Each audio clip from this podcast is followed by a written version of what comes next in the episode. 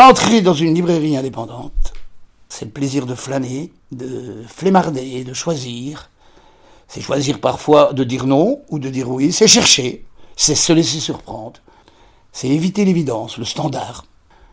C'est être étonné, puis c'est être libre de faire un choix.